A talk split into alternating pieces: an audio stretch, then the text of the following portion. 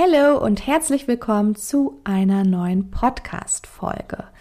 Jenny und ich haben uns etwas ganz Bestimmtes überlegt. Und zwar haben wir gedacht, wie können wir jetzt alle Prüflinge noch unterstützen, die jetzt kurz vor der mündlichen Prüfung stehen? Na klar, mit einem Training und zwar einem Prüfungssimulationstraining oder auch Anamnesetraining. Nenn es wie du es willst. Heute kommen viele Fragen und auch ein Fallbeispiel drin vor.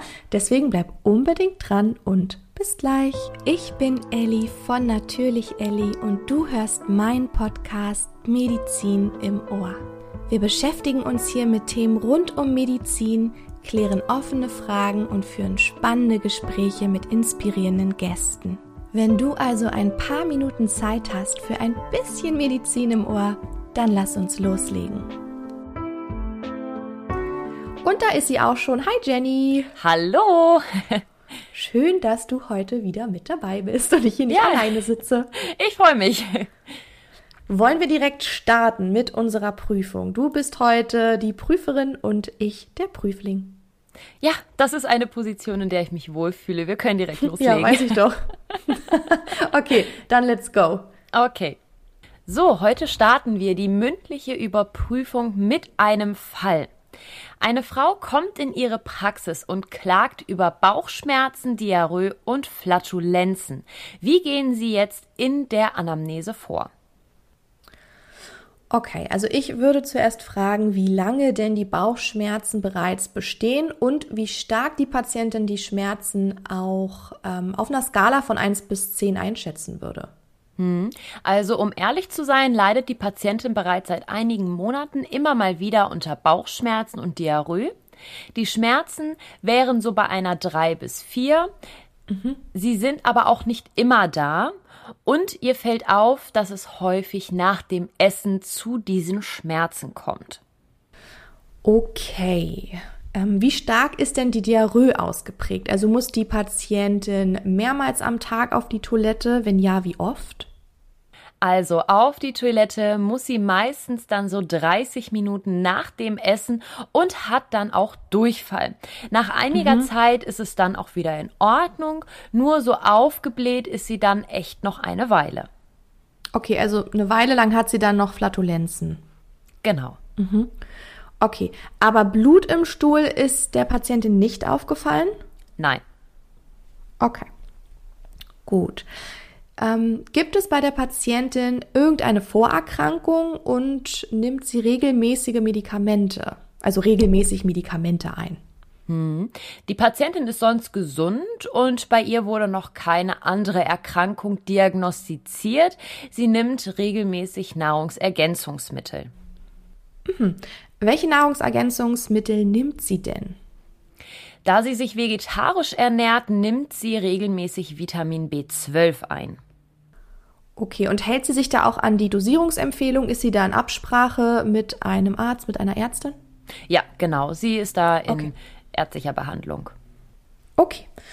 Okay, ähm, gibt es denn in der Familie der Patientin Vorerkrankungen? Und vor allem würde mich interessieren, ob es hier Vorerkrankungen gibt, die den Magen-Darm-Trakt betreffen, gerade so chronische Magen-Darm-Erkrankungen vielleicht? Hm. Äh, nein, da ist ihr nichts bekannt.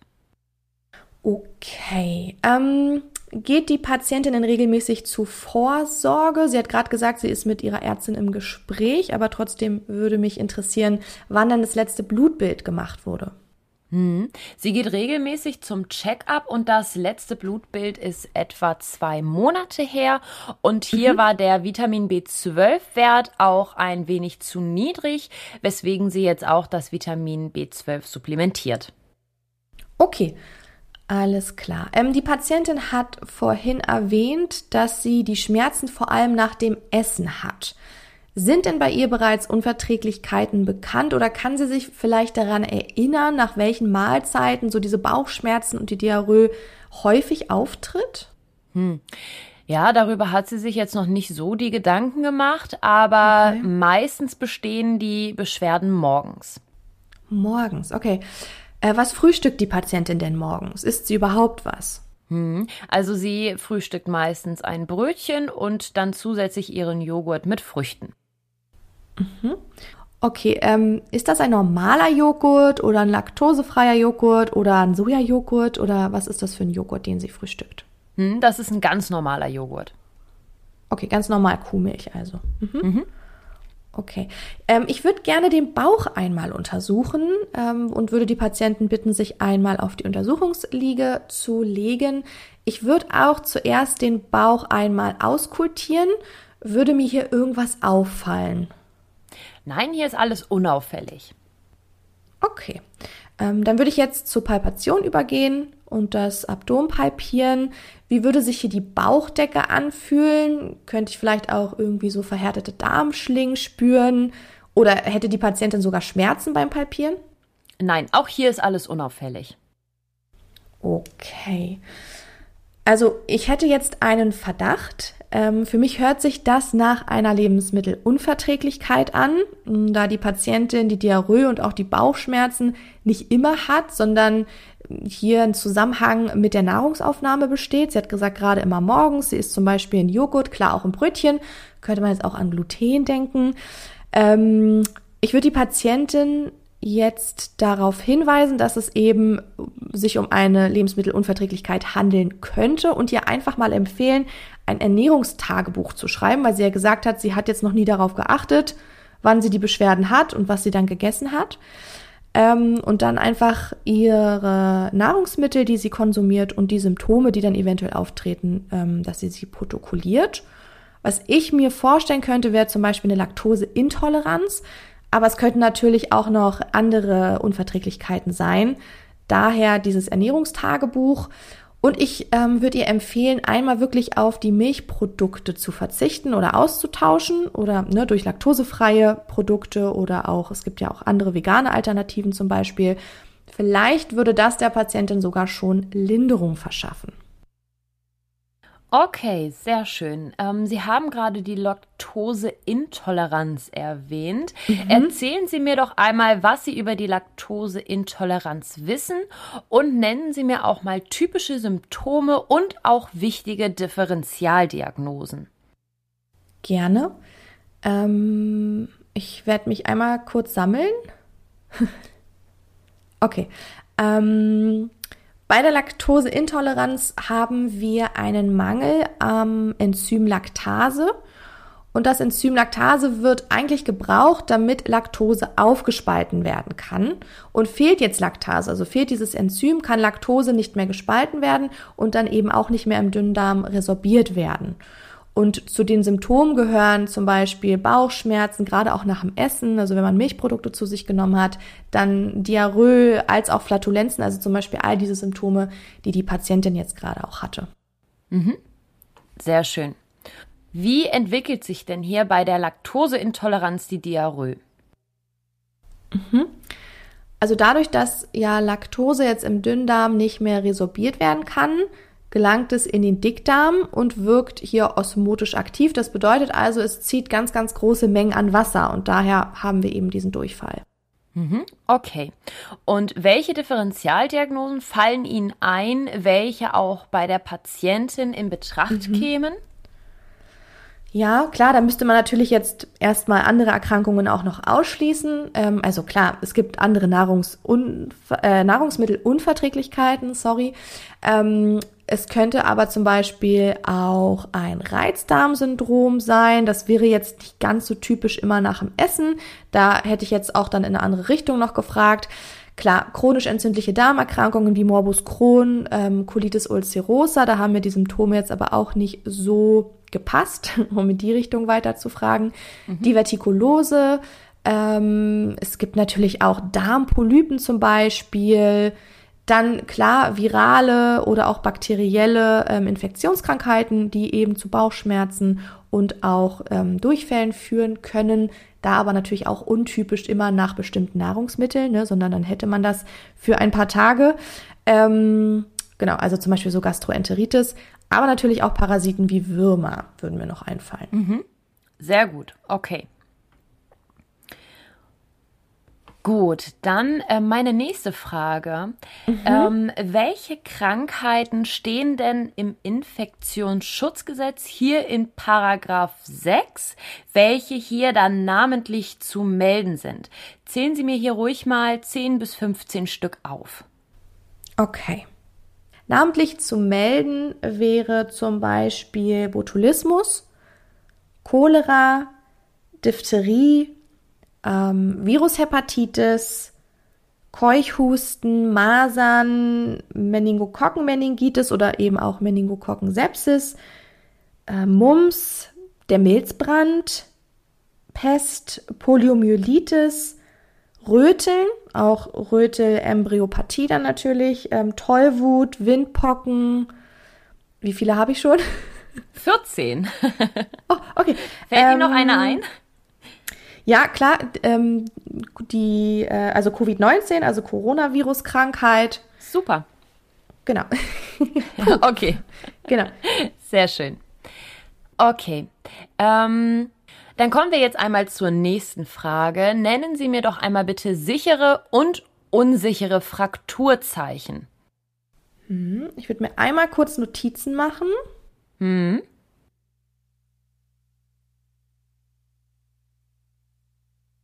Okay, also zu den sicheren Frakturzeichen gehört die Achsenabweichung, dann die übersteigerte Beweglichkeit, ähm, Knochenlücken, Krepitation, die offene Fraktur, dann natürlich ein radiologischer Nachweis oder auch Stufenbildung. Mhm. Und zu den unsicheren Frakturzeichen? Zu den unsicheren Frakturzeichen zählen dann demnach ähm, die Rötung, die Schwellung, Schmerzen und auch die Funktionseinschränkung. Mhm. Okay. Dann beschreiben Sie mir doch jetzt einmal den Aufbau der Wirbelsäule. Gerne. Ähm, unsere Wirbelsäule besteht aus sieben Halswirbeln, zwölf Brustwirbeln, dann haben wir fünf Lendenwirbeln, also ne, von oben nach unten, ähm, fünf Kreuzbeinwirbel und je nachdem so vier bis fünf Steißbeinwirbel. Okay, gut. Dann ähm, würde ich jetzt noch einmal gerne wissen, was Sie über Arthrose wissen. Hier gerne einfach einmal Definition, Ursachen, typische Symptome, Diagnostik und auch die Therapie. Mhm. Da würde ich mir jetzt in der Tat auch noch mal ganz kurz Notizen machen, damit ich Ihnen strukturiert antworten kann. Okay.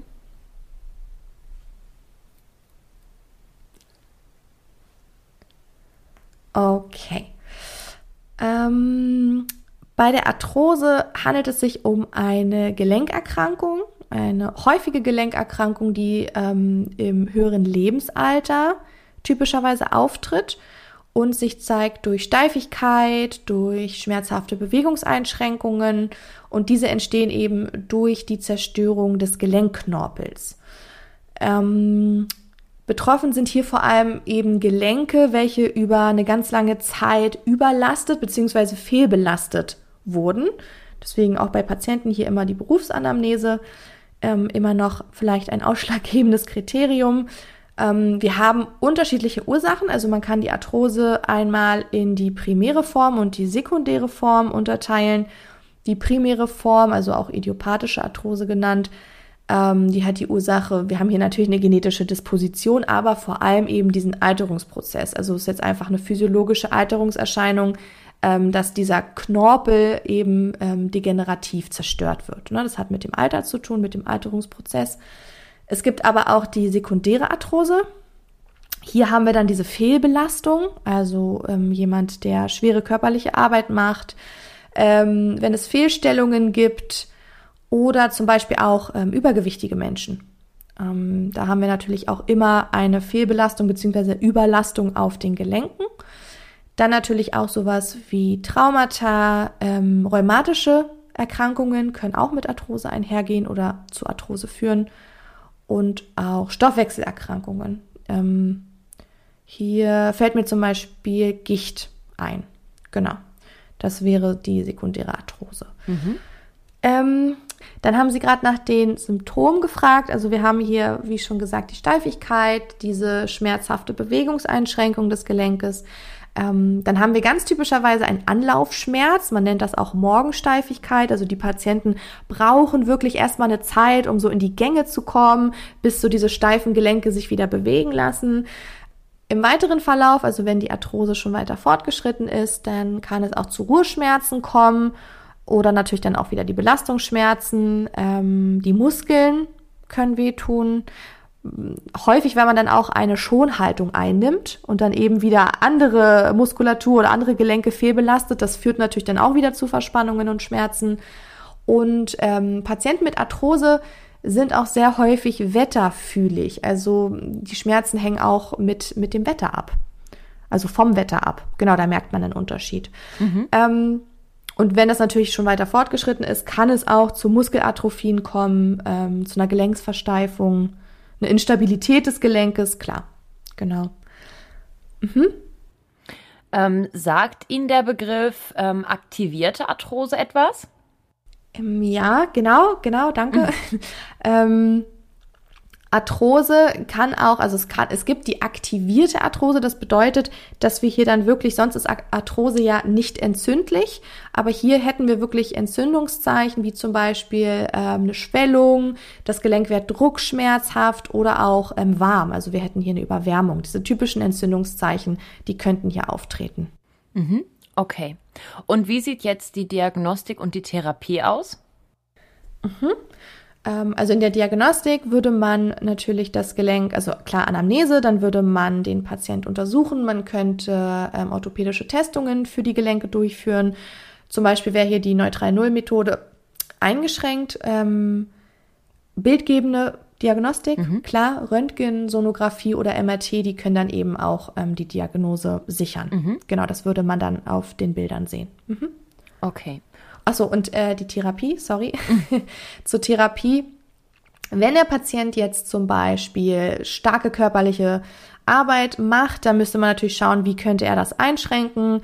Ähm, Wäre es eine Möglichkeit, klar, wenn das jemand ist, der wirklich irgendwie auf der Baustelle arbeitet, aber man kann ja auch schauen, gibt es hier eine Möglichkeit, dass er irgendwie die Knie anders belastet, nicht mehr so belastet. Wenn jemand übergewichtig ist, dann natürlich die Gewichtsreduktion, die empfohlen werden muss.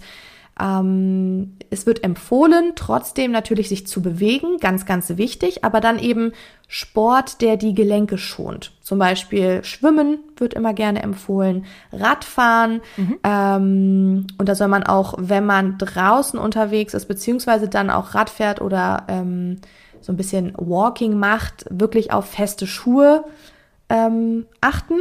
Genau, um auch die Gelenke zu schonen. Ähm, generell sollten Gelenke warm gehalten werden, also hier diese kalte, also Kälte oder Nässe. Wir haben ja gerade gesagt, oder ich habe gerade gesagt, die Patienten sind wetterfühlig, ne? also so Nässe, Kälte sind meistens dann, ähm, dass, die, dass die Schmerzen stärker werden. Man könnte dann hier eben auch Wärmeanwendungen durchführen. Physiotherapie, klar, wird verschrieben vom ähm, Orthopäden. Wenn die Schmerzen sehr stark sind, kann man natürlich auch Medikamente einsetzen, also zum Beispiel hier NSAR oder auch, ähm, wenn es nötig ist, dann natürlich eine Operation ne? und dass man mal ein Gelenk ersetzen muss. Das kann natürlich auch vorkommen. Mhm. Okay, gut, dann wäre ich jetzt am Ende meiner Fragen. Ähm, gehen Sie doch einfach einmal einen Augenblick vor die Tür und dann teile ich Ihnen das Ergebnis mit. Okay. So, Elli, du Yay. hast verstanden. Gott sei Dank. Gut. Hast du gut, gut gemacht. Dass ich nicht, Wie fandst du ja, meine Prüfung? Gut, dass ich nicht vor die Tür gehen musste. Ja, fand ich gut. Also war ähm, gut durchmischt. Ne? Es war nicht irgendwie nur, was es natürlich auch ja, sein ne? kann bei Prüfungen, dass man quasi auf einem Themengebiet die ganze Zeit rumreitet und immer mehr in die Tiefe geht, sondern du hast dir so ein paar, ähm, ein paar verschiedene Themengebiete rausgesucht. Und zum Schluss sogar so ein bisschen Arthrose habe ich noch rausgekratzt. Fand ich ganz gut. Hätte ich nicht gedacht. Ja. ähm, da hätte es natürlich auch ein bisschen fieser sein können und mir hier ähm, verschiedene Spondyloarthritiden oder rheumatische Arthritis geben können. Mhm. Hast du nicht. Nein. Es war nur die Arthrose, Gott sei Dank. ja, also mir hat Spaß gemacht. Ja, du bist ja auch immer äh, die Prüferin. Das machen wir vielleicht einfach das nächste Mal andersrum. Hm? Was hältst du davon? Ja, Gut. Das, das können wir auch mal Gut. probieren. Gut. Jetzt habe ich es nämlich hier äh, schwarz auf weiß, beziehungsweise Mikrofon auf Mikrofon. Äh, die Zuhörer haben es jetzt gehört. Okay, gut, dann ähm, ja, dann danke ich dir und wünsche dir noch einen schönen Tag, Jenny. Dankeschön. Ich wünsche dir und euch natürlich auch noch einen wunderschönen ja. Tag. Tschüssi. Achtung, bevor du mich jetzt wegschaltest, noch ein kleiner Hinweis. Und zwar beginnt bald unsere nächste Prüfungsvorbereitungsrunde für Oktober 2023. Wenn du also im Oktober zu deiner Heilpraktikerprüfung gehst und antreten möchtest und noch auf der Suche bist nach einer richtig guten Prüfungsvorbereitung, dann schau unbedingt einmal bei uns vorbei. Wir starten im Juni mit der Oktoberklasse. Alle Infos habe ich dir unten in die Show Notes gepackt.